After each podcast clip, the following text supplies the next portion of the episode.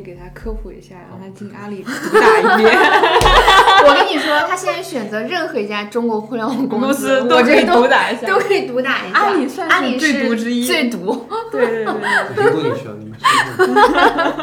应该让开一真的去各种中国互联网公司毒打。大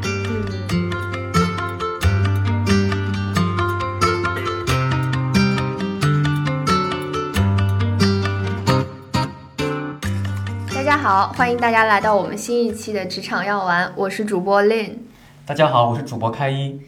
然后啊，今天呢，我们非常有幸请到一位非常可爱的女生，然后嗯，她叫尤瑞，现在的话是任职哔哩哔哩啊。然后尤瑞和我们是怎么认识的呢？是她是开一的大学校友。那接下来我让开一介绍一下尤瑞吧。对，今天嘉宾呃是我的这个大学的校友，然后我们的。路径很相似啊，我们都在美国工作，然后没抽到签 去到 新加坡，然后大家都不是很喜欢新加坡，对吧？对，然后所以我们呃很早就有很多交很多交流，特别是我们那个都是数据相关的一个职业，对，所以呃地点的选择啊，职业的发展，我们有很多交流。呃，他比我早回国，早经历福报，早经历这个磨练。然后呢，他现在主要是做这个商业分析，所以在这个领域有很多经验。我们之前有过交流，我觉得他的很多总结非常有见地。这次也是非常荣幸可以请到他来做分享。对，鼓掌鼓掌。对，嗯，对，主要是因为现在有也在 B 站嘛，大家也知道 B 站的股票最近涨得非常好，恭喜恭喜。好，那我们让尤瑞来介绍一下。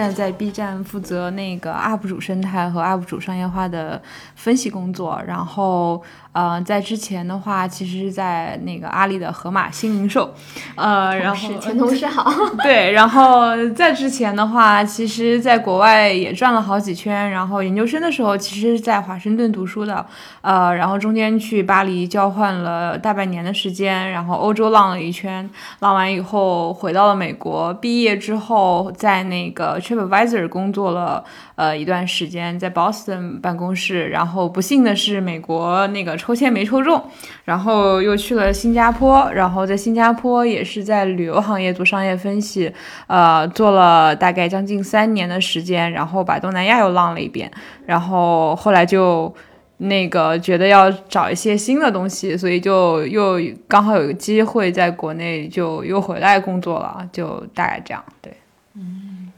是是，就是我们可能这期更多的是想聊这个。呃，海外回国工作的一些冲击和收获吧。对，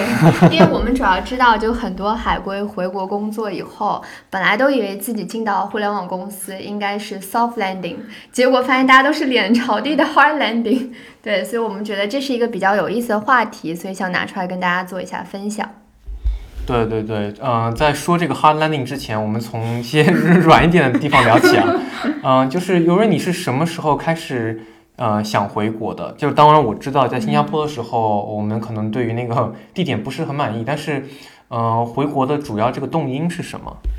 嗯，其实也是蛮意外的一个契机吧。然后那个时候我我还没有想过要回国，是当时我在国内有一个同学，然后他去新加坡玩。然后跟我说，那个时候他毕业了，正在面试，有面了阿里啊或者其他几家公司。然后那个我就说，哎，刚好有个猎头在找我，然后但是我也没有打算回国。他说，你可以试一下嘛，看看你在国内什么水平。其实当时是抱着玩票的心理的，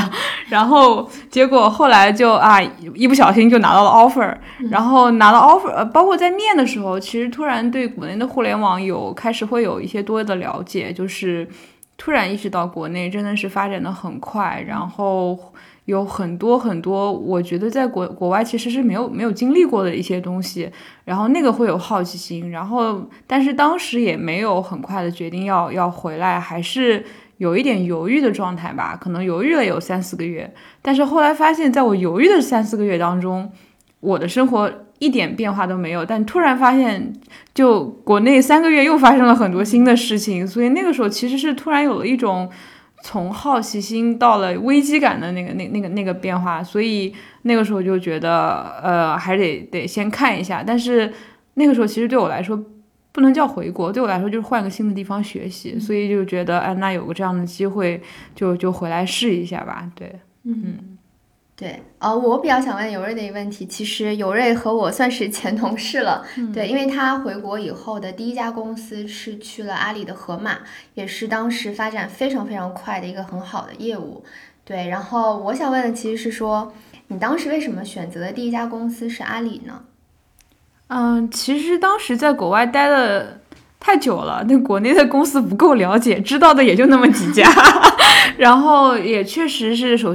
呃，与其说首选了阿里，不如说是选了盒马本身。呃，因为那个时候就可能一八年的时候，就突然发现所有的媒体上都在说新零售，然后，然后我在外面完全不知道新零售是个什么东西。然后那个时候就突然就很多人会说啊啊，盒马，包括那个时候盒马本来那个风头也比较比较劲嘛，然后所以就。就非常非常好奇，然后中间也有一个机会，就刚好回国可能度假，然后还去体验了一下盒马。当时觉得哇，有一个公司线上线下能够联动就很厉害，然后就觉得特别想去看一下它是怎么样的。所以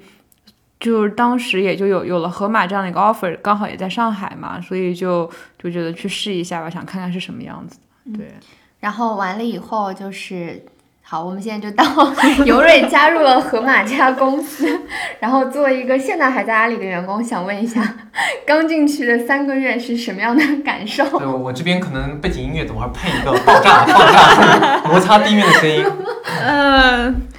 就是整整个人生观、三观、世界观全都颠覆了的感觉，就是。其实挺有意思的，就是我回来之前，因为我其实已经换过很多国家了，所以自我认为是适应能力比较强的，然后就对，应该是很淡定的那种状态。然后，但是突然到了，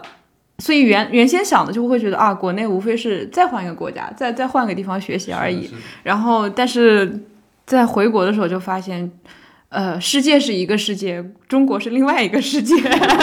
是完全不一样的。就是整个的工作的氛围、文化，包括互联网世界是完全不一样的。呃，所以就真的是完全对我来说是一个非常非常大的冲击。而且，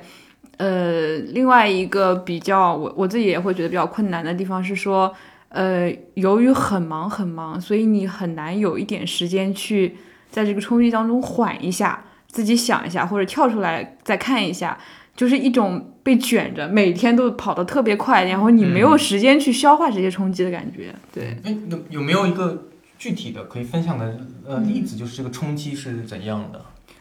嗯。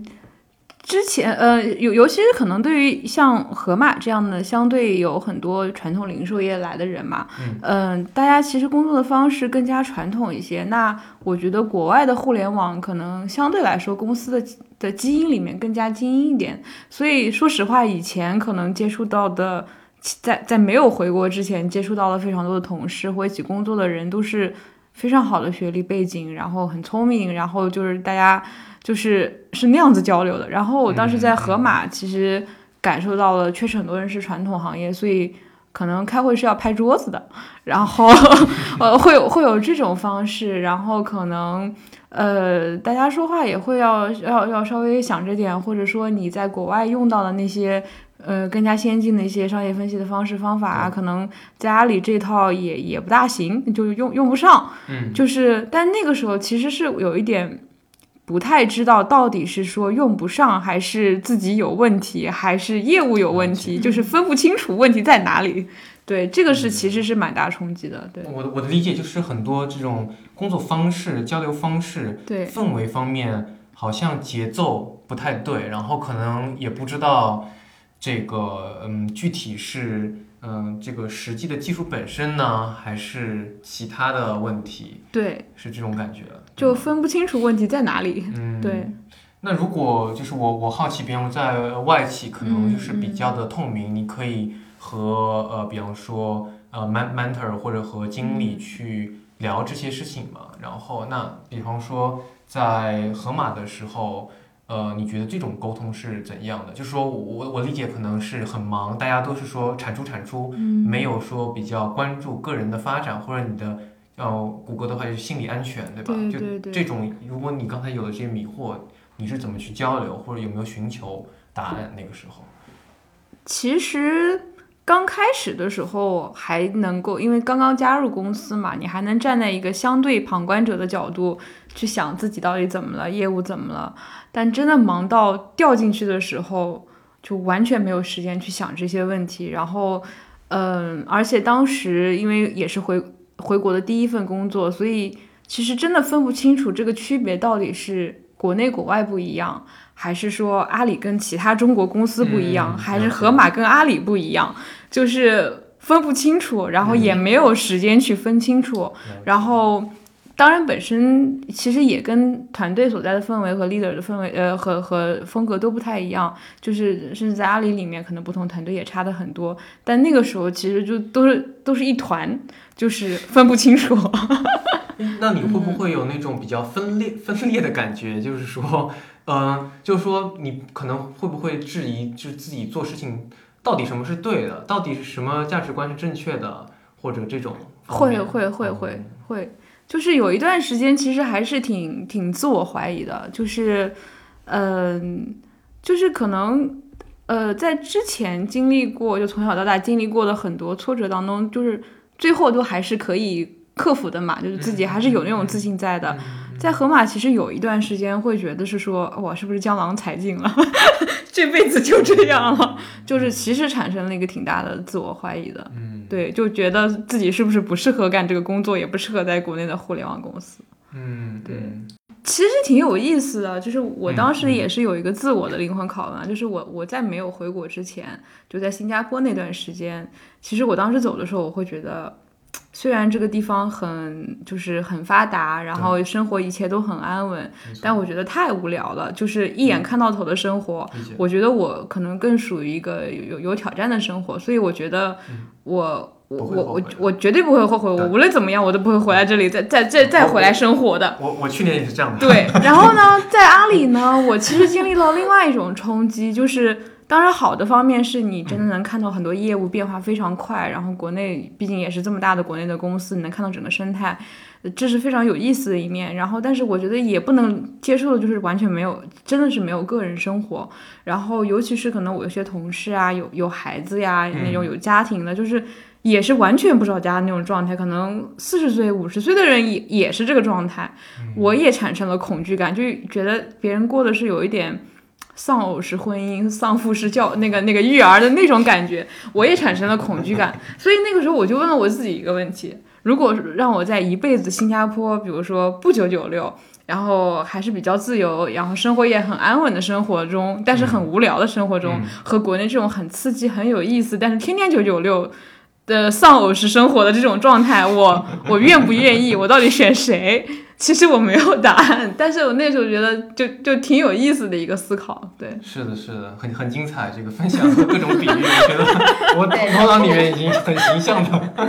其其实这，我觉得尤瑞的这段经历就非常像，就是我在阿里遇到的很多同事，他们都面临的一个问题，就刚进到阿里以后，因为阿里它自己本身的文化还有它的价值是非常有自己的特色的，所以大家就会进入到一个阿里的 vibe 当中，然后这个 vibe 最大的特点是什么呢？就是乱。所以大家刚进去的时候都会发现自己很摸不着头脑，然后呢，这家公司又特别看重，比如说我业务的成熟度，我希望我招进来的人一进来他就能很快知道应该怎么样去做，怎么去适应这个国内的氛围，所以就导致说很多人进去以后，他也没有这种所谓国外很成熟的这种 mentor 啊，然后来给你做很多的 training 啊什么的。他进来以后，然后也不关注你个人成长，可能一上来就说啊，我就是要用你，然后我就是要让你做这种产出。所以在这种情况下，可能就忽略了一些员工的，比如说心理健康，然后或者是个人成长等等方式。对，所以其实我有很多的我我跟我交流过的同事都有跟尤瑞一样子的这样子的困惑在这里。嗯，我觉得是一个普遍问题，但我觉得这个是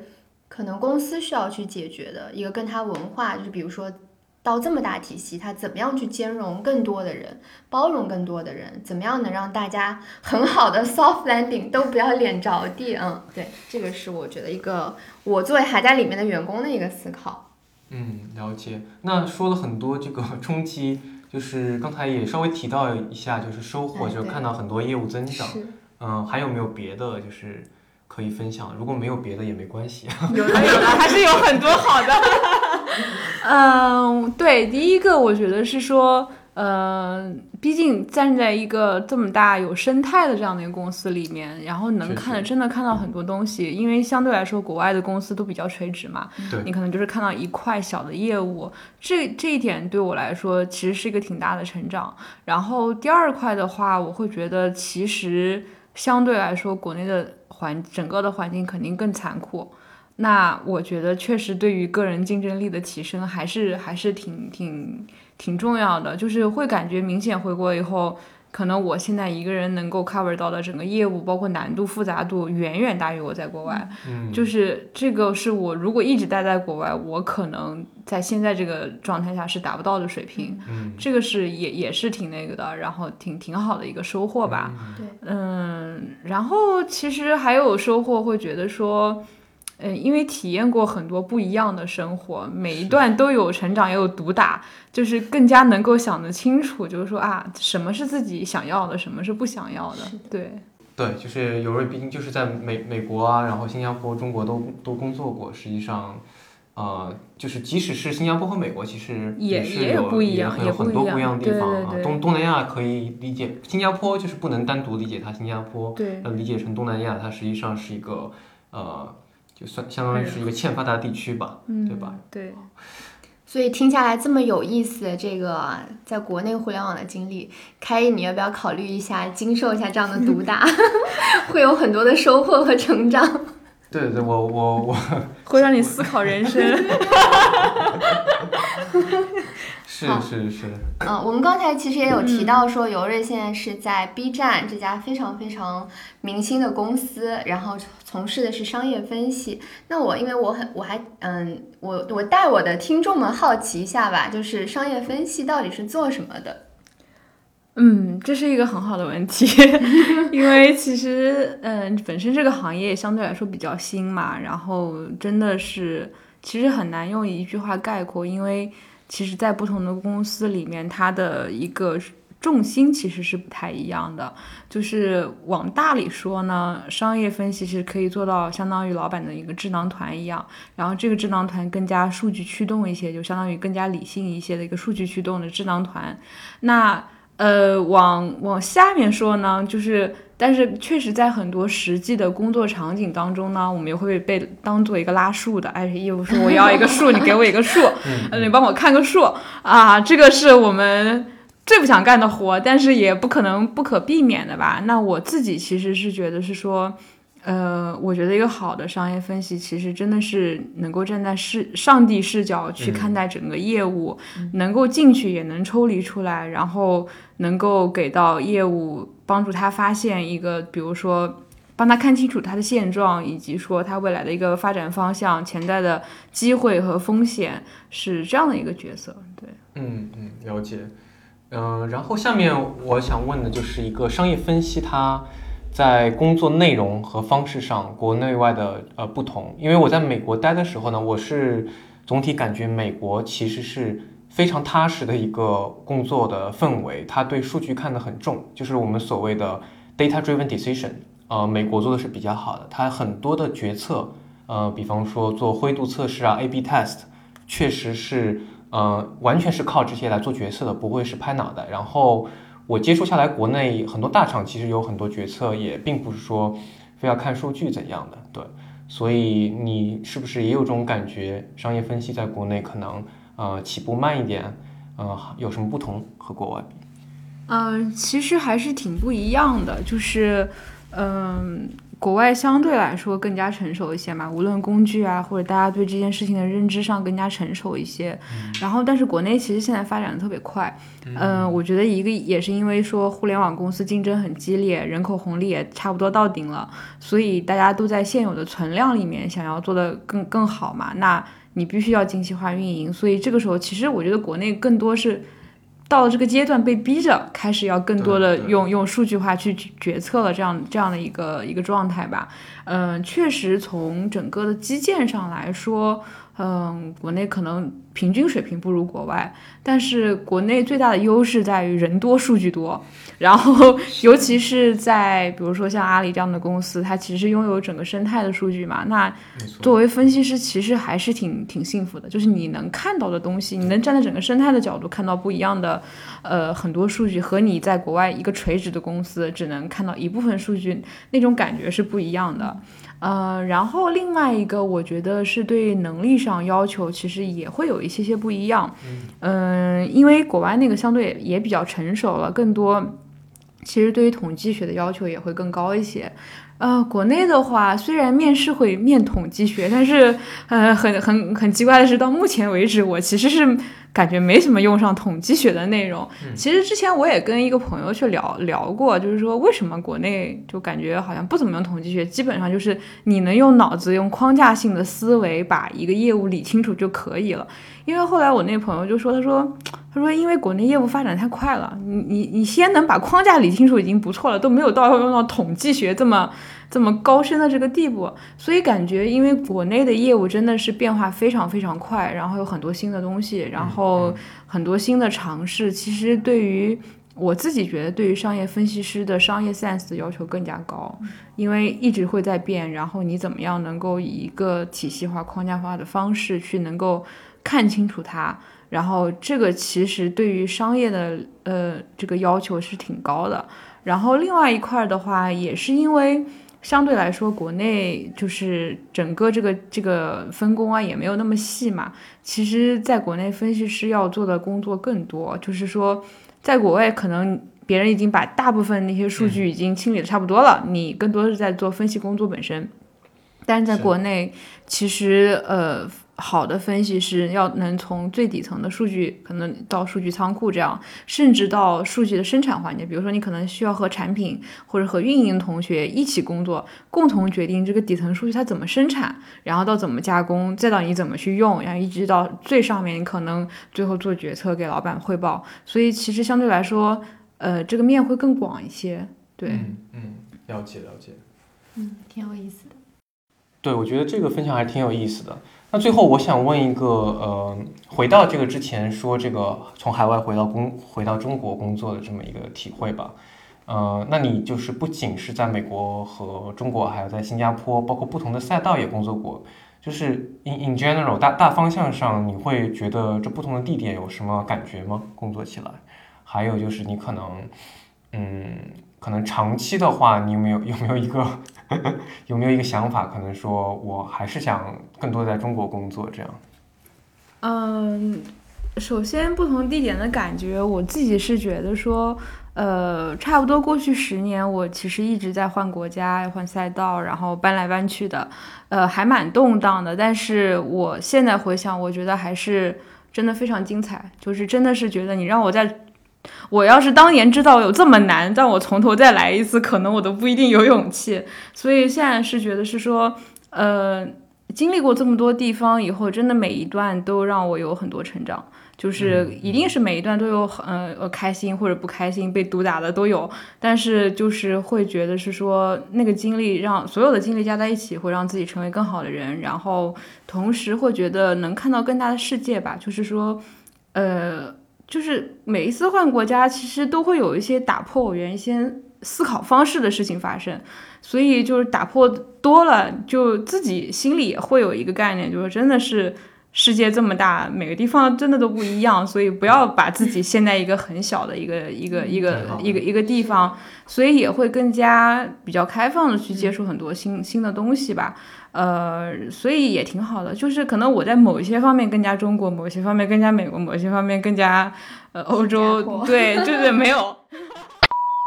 我们这个节目好像新加坡的观众不能听了。呃，对，然后就是所以呃，当然包括现在回想新加坡那段也也有很多收获啦，就是 to be honest，对吧？就是所以我觉得。嗯，就在年轻时候有很多这样的机会，就就去抓住它，去去尝试，其实挺好的。是的。嗯，而且这些东西其实会让你成为不可替代的那一个。对，因为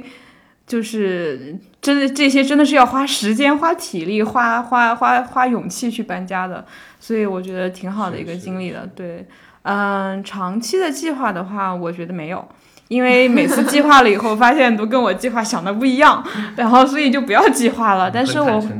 对，但是我会觉得说，我对我自己的人生状态是有计划的，就是可能不一定是一个具体的职业或者具体的国家，但是我会觉得是说。呃，其实我希望自己一直保持对于世界的好奇心的这个状态，然后一直能够去尝试新的东西。然后这个其实跟年龄没有关系，因为我其实回回国也受到了一个挺大的冲击，大家都觉得你什么什么什么年纪你就应该怎么怎么怎么样。然后我觉得这个其实在这方面我更加偏国外一些，我会觉得每一个年纪你都会有。你都可以保持好奇心，都可以有趣，所以对，所以这个是我希望自己未来可以达到的。呃，那至于工作地点呢，其实也不挑。嗯，我觉得说不定，因为我觉得现在也去了蛮多地方，但是中东跟非洲都没有去过。然后我觉得如果有合适的机会，也是可以考虑的。呃，然后的话，但是我自己会觉得，嗯，最终能够发挥我更多的。就是发挥到更呃有让我个人的能力或者我的经验能有更多发挥的地方，其实是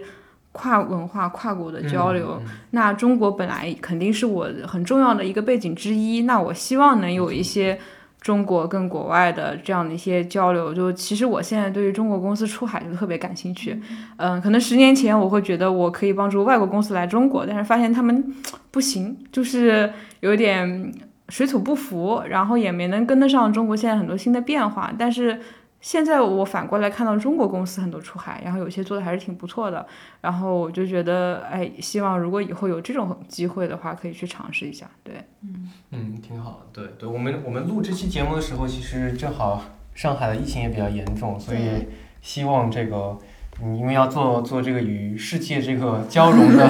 这么一个方向，也是希望这个疫情快点好，然后可以恢复到正轨，整个世界。是的，对。好，我们就是又到了，就是每一次我们固定的一个环节，因为我们现在跟开，我之前跟开一定下来，就是说每一个嘉宾来我们的节目都可以反问我们一个问题。那对尤瑞来说，你有什么想要问我们的问题吗？呃，我想了解一下，就是你们当时做这个的初衷是怎么样子的，以及比如说未来你们希望能把这个访谈做成什么样？问了一个非常有 我先回答前瞻性的问题。是的，是的，是的，我来抄一下尤瑞的回答。我的回答是没有计划。我们我们一直保持好奇心。做什么内容，我们也可以 pivot，不一定要对。对，但是呃，目前的想法还是就是我们，嗯，本身对自己的职业有很多思考，然后想通过呃做 podcast 去集合想法一样的人，然后我们共同去交流，然后去这个思考呃职场新的职场的一些动态啊，包括怎么在职业方面呃一些一些进步。对，呃，其实这个模式呢，就是在海外还是有的，比方说硅谷，它有华人俱乐部啊，然后。呃，相当于是我们有一些这个呃群体，然后可以去一起讨论、互相交流，然后共同成长，在这个职场方面，对，所以这个是应该是至少是我这边的一个初衷吧。对，另也可以分享一下。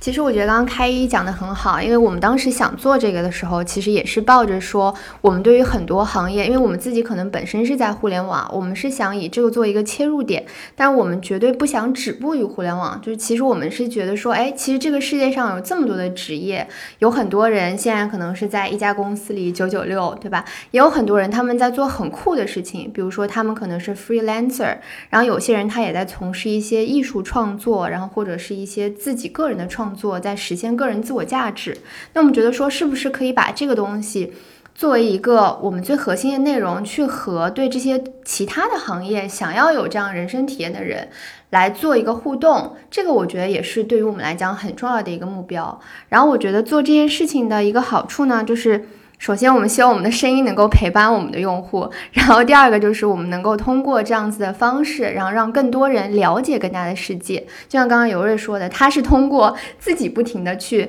呃探索不同的国家，然后不同的地点，然后去做不一样的事情，然后让自己的眼界开阔了。那我们就在想说，那我们通过播客这样的方式，邀请不同的嘉宾来到我们这里。然后包括我们自己的一些感悟，在这里做个分享，是不是也能帮助更多人看到更大的世界呢？所以这个可能也是我们自己的一个一个初衷吧。希望我们我跟开一，然后以及我们接下来的嘉宾给大家带来内容，能够保持这个初心，然后一直充满好奇，然后大家一期一会。我我能再问个问题吗？嗯，可以 追加。你们什么时候来 B 站？要不开个二十号？给 B 站打一波广告。对，这 这广广告收费啊，我们。对，我觉得听下来这个 B 站还是